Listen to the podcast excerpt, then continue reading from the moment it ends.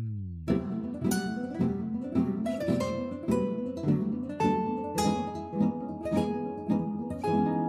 Welcome to the highlights of the Wednesday conference on February the 22nd, 2023. Our guests this time were Ilya Lensky, Karen Jagodin, and Katherine Hauptmann.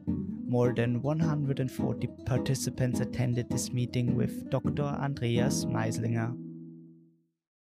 I have a question. Um, I know in the United States, whenever there's a new museum built, I'm studying currently in the US, it's a big political issue usually what goes in a museum what kind of a museum it is and i was just wondering um, what moved the um, swedish government to uh, commission the holocaust museum and why specifically at the time when it decided in 2019 to commission it yeah so at first this is very late. There has not been a, a, holocaust museum in sweden before. There are other institutions working with the holocaust but not a museum. So uh, actually, the prime minister was in the synagogue and uh, at the um, Holocaust Remembrance Day. And he got a direct question from one of the uh, few remaining survivors Why do we not have a Holocaust museum in Sweden? And he said, I don't know. And uh, then um, uh, he went he went home and uh, he started to think and he has said that because i couldn't answer that question i thought it was needed so that started the process and i think uh, mainly there's also a great awareness that there are not many survivors left that this is like the last minute to to start such an, uh, a new museum if you want to also collect some testimonies and um, uh, there could be object documents, other things that would be lost otherwise. So, uh, and there is actually um, a political consensus about this museum at the moment, I would say. I'm a little bit worried for the future but at the moment, it seems because we had a change of government, uh, and they still support the the initial plan. So, thank you so much. Um, I'm interested in the exhibits and uh, if you have any favorite exhibit um, in a museum already, or um, what what are you exhibiting? So uh, first, we uh, our first exhibition will be open in June this year. So we're like in the mm-hmm. middle of building it at the moment.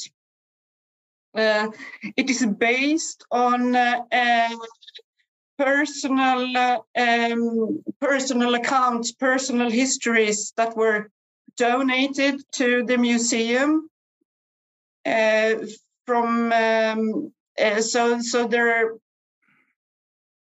what we are going to do is kind of ha- have this personal narrative in the exhibition. And through those personal stories, objects, documents, and, and so on that, that are connected, uh, we will be able to tell about the different stages leading up to the Holocaust, but not like everything everywhere. It will be through something that that, that someone actually experienced.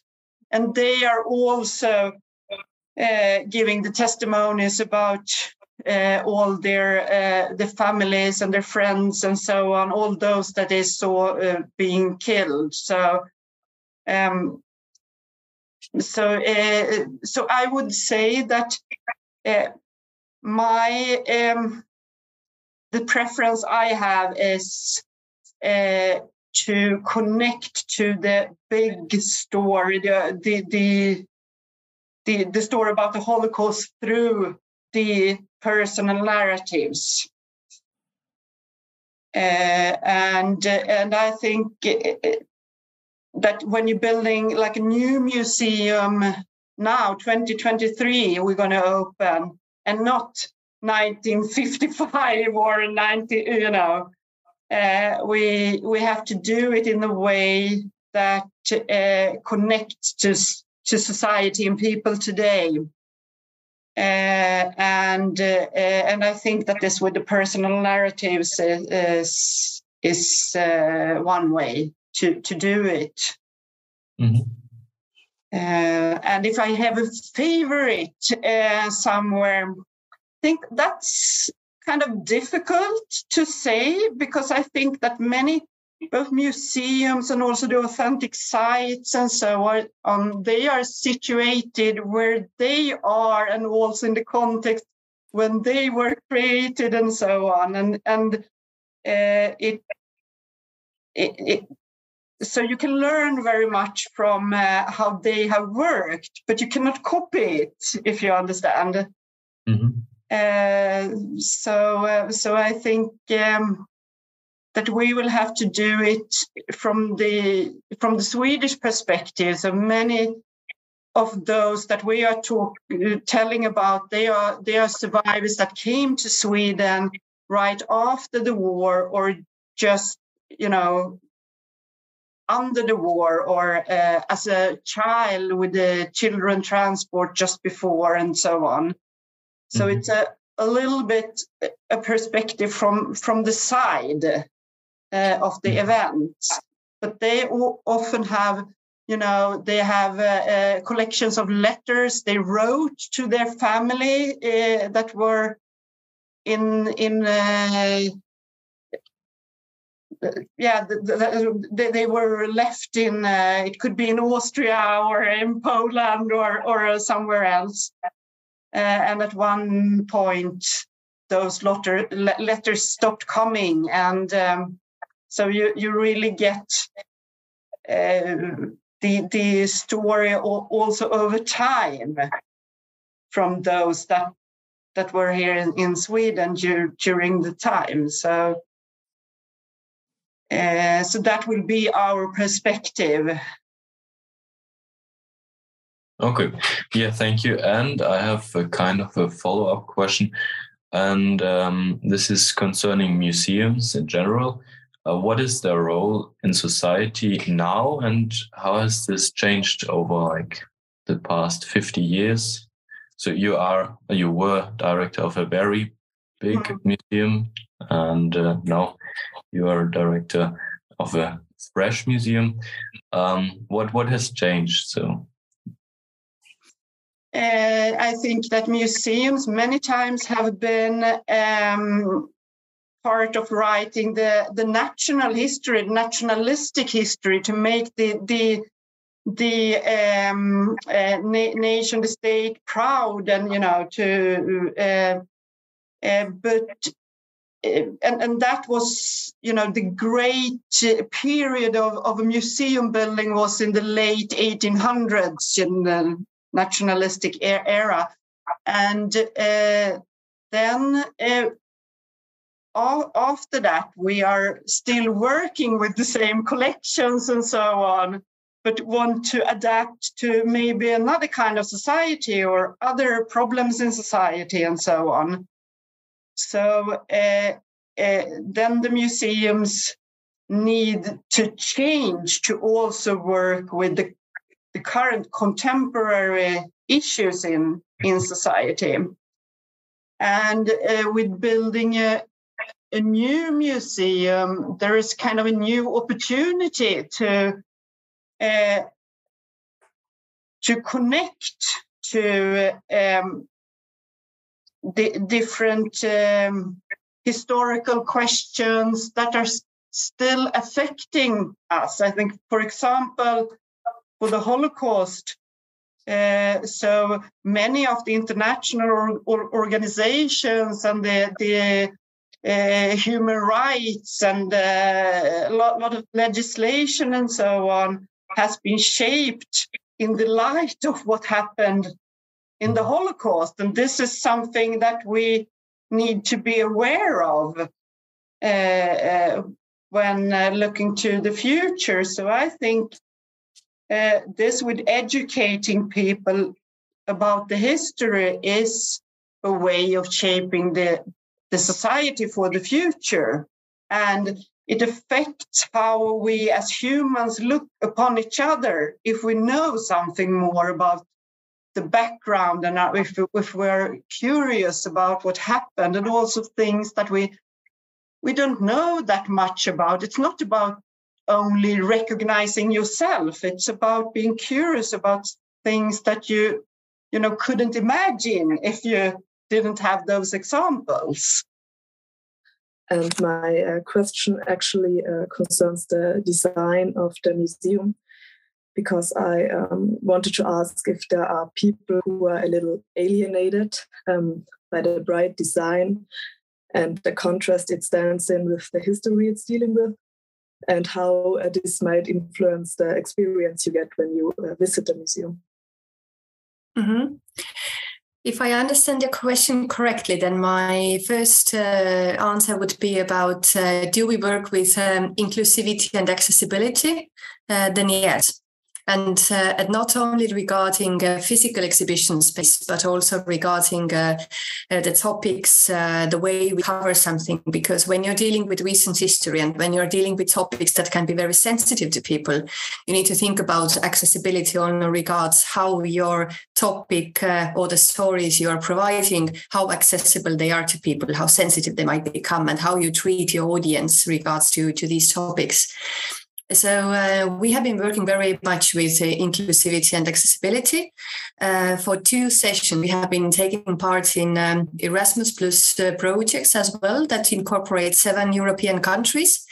Uh, the second round of our Erasmus Plus project, I Am, which is about inclusive and accessible museums, is ending actually this year in, in summer. Uh, but we are already thinking about writing another grant to get a new project going. And this time our um, task to virtual museum experiences because um, not everybody can come to a museum and the reason may not be only that they are physically far away but it can be also because of the mental barriers or, or social barriers uh, that uh, distract them from coming to the physical building of the museum so we are trying to work we have been working on designing different ways of um, engaging with the museum, different ways of being part of the museum. Doesn't necessarily mean only physically visiting the place. Uh, so it's also about um, all the other accessible ways how to make it uh, available for people. Okay, great. Thank you very much. So I have a question for Karen, and I have a question regarding um, your work. So I would be interested to to know what motivated you to work in museums after studying um, the history of architecture. Mm-hmm. Mm-hmm. Yes, thank you for this question. I think what I find most um, um, rewarding for me is that uh, while while being a curator or just working with exhibitions or even being a project manager for exhibitions, it's all about how you make something um, visible to people and understandable to people. It's all about these stories. It's also when you work with artifacts or when you work with big ships or, or helicopters or when you work with uh, little archaeological findings, it's all about how you build your narrative, how you get engagement with your audiences, and how you play with their emotions. And I think uh, working in museums and having uh, connections with your audiences, it's really crucial that you all the time keep in mind your audiences and for me, it's all the time uh, also about um, playing with their emotions and perceptives. And I really enjoy when I can. It's not only about knowledge, it's of course a lot about knowledge, uh, what knowledge you want to give out, how the knowledge is taken, is it understandable, etc. But it's much more about the full experience and the emotional journey that a person can experience in a museum. And I think this is something that has really motivated me so far that I always keep in mind my audiences. I always I want to see how people react to our things. And sometimes we fail. Sometimes we believe that we have a magnificent event coming, but nobody shows up. Um, this happens as well, and you learn from that. But you you all the time have uh, have these connections with uh, connection with your audience, and and when you succeed, and you when you see how really people engage with your storytelling and they engage with your mission it's uh, it's this is the moment that is most uh, most rewarding for me Thank you very much. Yeah, uh, Katie, uh, if I understood you right, you mentioned that the Holocaust is misused. Can you give uh, one or two examples?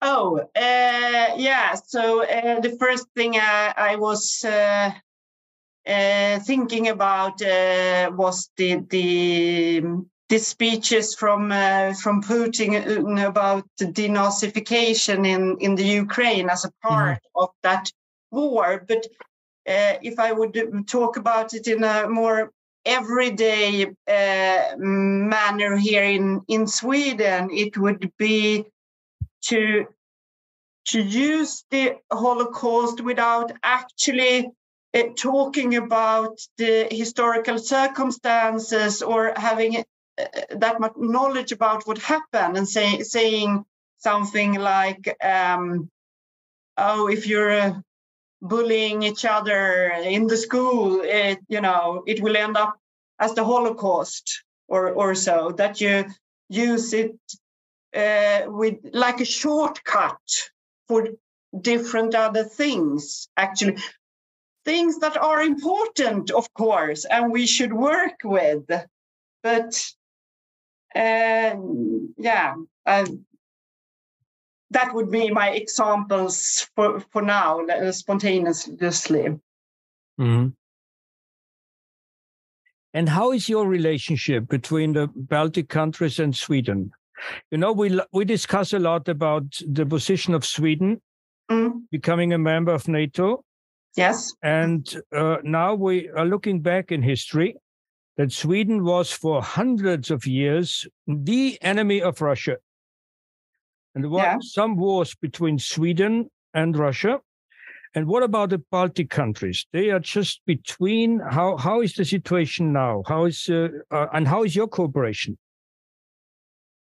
uh, with the Baltic countries.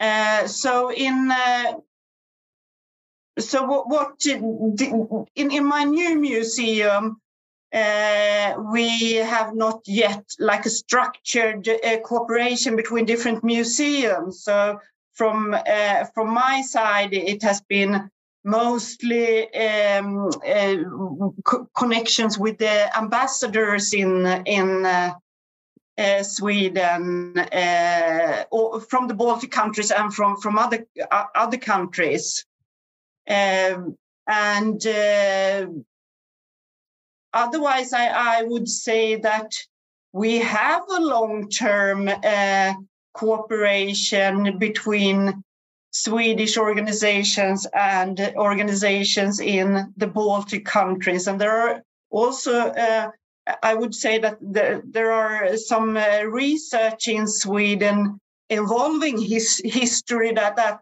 yeah that involves the Baltic countries, and it, it could be both from uh, uh, longer time ago, like from the Viking Age with archaeology and so on, but also during the war.